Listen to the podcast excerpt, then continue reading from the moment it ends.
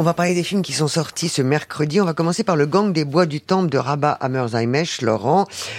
Un militaire à la retraite vit dans le quartier populaire des Bois du Temple à Clichy-sous-Bois. Au moment où il enterre sa mère, son voisin bébé, qui appartient à un groupe de gangsters de la cité, s'apprête à braquer le convoi d'un richissime prince arabe. Le film s'inspire d'un vrai fait divers survenu en 2014. Le film est une réflexion sur la violence. On dit qu'il y a beaucoup de Melville dans ce film.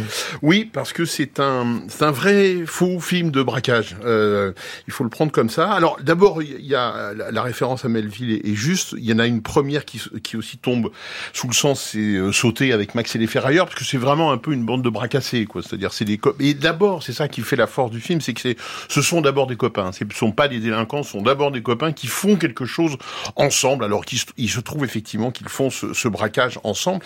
Et c'est ça qui est absolument remarquable, c'est qu'on est entre sauté, Melville. J'ai beaucoup pensé à Becker aussi parce que c'est un cinéma euh, à l'os, c'est-à-dire que ça va à l'essentiel. Euh, il n'y a pas de, il y a pas de grain, il n'y a pas de, il y a pas d'anecdotique, il n'y a pas de pittoresque. Et ça, c'est vraiment très très précieux. On a une dimension tragique absolue dans un environnement hyper quotidien et donc ce mélange là aussi fonctionne avec une belle réflexion qui traverse tout le film sur le deuil notamment et sur le travail du deuil. Donc franchement, c'est le grand retour de, de Rabat Hammerzaimesh au cinéma et ça fait du bien parce que c'est à mon sens, un de ses films les plus maîtrisés. Le gang des bois du temple. Ne vous fiez pas à ce titre-là, le ciel, le ciel rouge, banal et peu engageant, c'est à peu près le seul défaut de ce film. Signé du cinéaste allemand Christian Petzold, déjà aimé pour sa Barbara ou son Ondine. Une maison au milieu d'une clairière, proche des feux qui ravagent la région. Deux garçons, Léon, un jeune écrivain venu terminer son deuxième livre, un type euh, tanké de certitude et d'a priori extrêmement égoïste, et, et son copain Félix, beaucoup plus cool, qui préfère lui la plage, pas loin à son mémoire. S'ajouteront à ce duo Nadia, cette femme intrigante, et David, le maître nageur. Quatre personnages, une étude de caractère subtil, une réflexion sur la création, le regard de l'autre, les faux semblants, tellement de pistes passionnantes qui parsèment ce récit qui avance tranquillement mais inexorablement vers cette fin, cette fin qui vous fige d'émotion. C'est un récit et c'est une fable. Oui, ça pourrait s'appeler l'été dernier. Euh, c'est vrai. oui, bien sûr. Ça fait partie des films comme ça qui prennent l'été à bras le corps. Hein. Il y, a, il y en a beaucoup dans l'histoire du cinéma et, Dieu sait si ça peut donner des chefs-d'œuvre, ces variations estivales. Là, assorti de références manifestes au, romantisme allemand. Mais ouais. Et vous le disiez, l'acmé du film, l'apothéose, c'est ce ciel rouge d'incendie qui donne toute sa son ampleur au film avec ce, au milieu ce personnage personnage incroyable d'écrivain mal aimable, auto-santé, frustré, que décrit très très bien Christian Petzold. Je signale à nos auditeurs que paraît au même moment chez Passage un livre qui s'appelle Conversation avec Christian Petzold de Louise Dumas et qui est très très éclairant sur l'œuvre du cinéaste. C'est un homme très intelligent. De ce magnifique cinéaste. Et le film a reçu l'ours d'argent à la Berlinale et il faut, signaler la réponse de Paul Abeyer dedans qui est une incroyable actrice. Merveilleuse. Là, on passe à autre chose. Tony en famille de Nathan Ambrosioni. Antonia, dite Tony, c'est Camille Cotin. Élève seule, c'est cinq enfants. Un job à plein temps. Elle chante aussi le soir dans les bars, car il faut bien nourrir sa famille. Elle a enregistré un single qui a cartonné, c'était il y a 20 ans. Aujourd'hui, ses deux aînés s'apprêtent à rejoindre l'université. Alors Tony s'interroge, que fera-t-elle de sa progéniture? Alors oui, on est bien dans notre époque, une mère célibataire, méritante, super investie, des enfants égoïstes, une pincée de féminisme. Ok, je fais la vaisselle, mais j'ai quand même le droit de reprendre mes études. Une jolie maison pour l'image, une fratrie bruyante pour le son. Beaucoup d'amour quand même pour adoucir, une femme solaire, c'est très joli. Et une actrice Camille Cotin dévouée à son rôle, mais aussi douée fut-elle on a du mal à croire malgré tout à ce tableau trop beau pour être vraiment réaliste. En revanche, elle, on y croit, Laurence et Louise Bourgoin, dans ce film Anti-Squat de Nicolas Silol, et dans ce rôle, celui euh, d'Inès, menacée de se faire expulser de chez elle, avec Adam, son fils de 14 ans, et qui accepte cet emploi chez Anti-Squat, une société qui loge des personnes dans les bureaux inoccupés, ambition louable sur le papier, mais terrible dans les faits.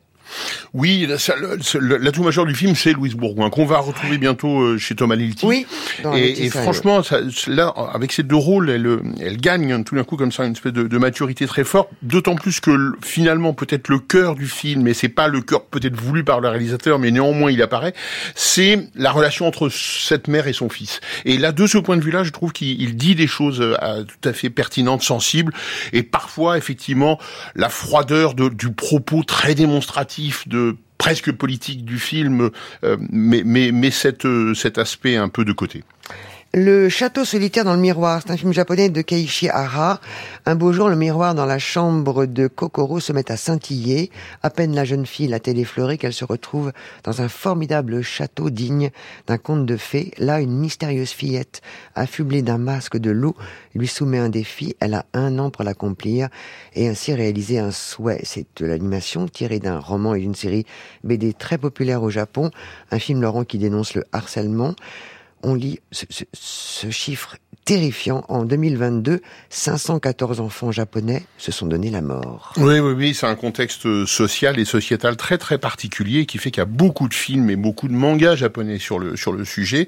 C'est un nouvel opus qui est parfois un peu longué, un peu un peu redondant, mais qui globalement sur ce sujet-là, donc effectivement du, on va dire du spleen adolescent pour être euh, pas trop euh, fort dans, dans l'expression, euh, il est tout à fait à la fois symbolique de ce de ce courant, très très bien fait sur l'animation bien évidemment, et il y a, vous le rappeliez, mais j'y insiste, personnage incroyable de petite fille vêtue toute de rouge, hein, une sorte de chaperon japonais avec un masque de loup qu'elle ne quittera presque jamais et qui traverse tout le film comme un fil conducteur surréaliste absolument merveilleux.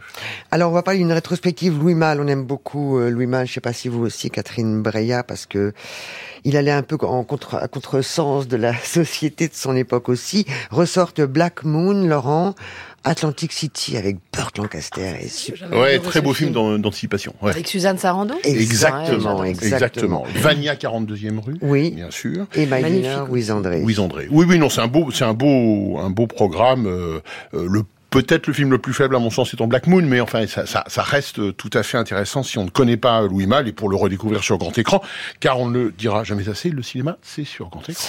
Catherine Bria, ça vous parle l'œuvre de Louis Malle? Oui. Par exemple, vous avez des titres en, Évidemment, la petite. Oui. Ah, c'est étonnant que vous ayez choisi ce film-là. C'est vraiment étonnant. par hasard. Oui, non, mais parce que c'est au cœur des, préoccupations de maintenant. Euh, avait-on le droit de la faire tourner? Il y a du révisionnisme.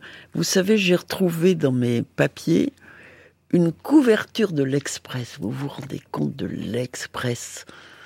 Euh, je l'ai retrouvé parce que c'est une photo d'Hamilton et il y a mon mari qui est dans le plan, qui est à peu près le seul garçon qui a jamais photographié Hamilton. Et après, c'est une nymphette nue de 13 ans. Hmm. En couverture de l'Express, personne ne trouvait à redire. Il faut se dire qu'il y a des, des, des moments civilisationnels qu'on peut peut-être changer, mais on ne peut pas faire du révisionnisme, j'espère, j'estime on ne peut pas juger rétroactivement au, vu des mœurs d'aujourd'hui qui sont peut-être salutaires, mais pas si on fait ni la chasse aux sorcières, ni le révisionnisme. Oh là, c'est un gros débat. Euh, Il y a le souffle-cœur aussi qui pourrait vous parler dans la filmographie ben de Louis Malle. le souffle-cœur, bien sûr. Ou même, oui, bien euh, sûr. Ben Comment avez-vous pu oublier le souffle-cœur?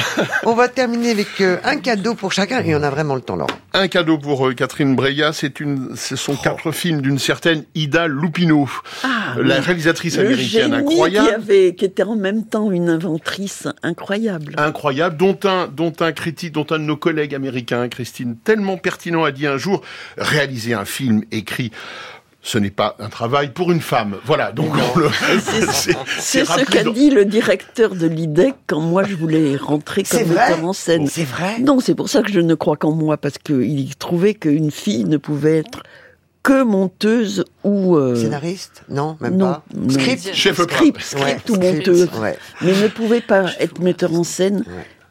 Agnès Varda étant l'exception qui confirme la règle. Il ferait de moi une chômeuse. Très beau, très beau coffret. Blu-ray DVD, c'est chez Camélia. Il y a notamment ce film que j'aime beaucoup qui s'appelle The Bigamist. Franchement, redécouvrez euh, Ida Lupino, qui est aussi une actrice par ailleurs, mais qui était une grande, grande, grande réalisatrice américaine.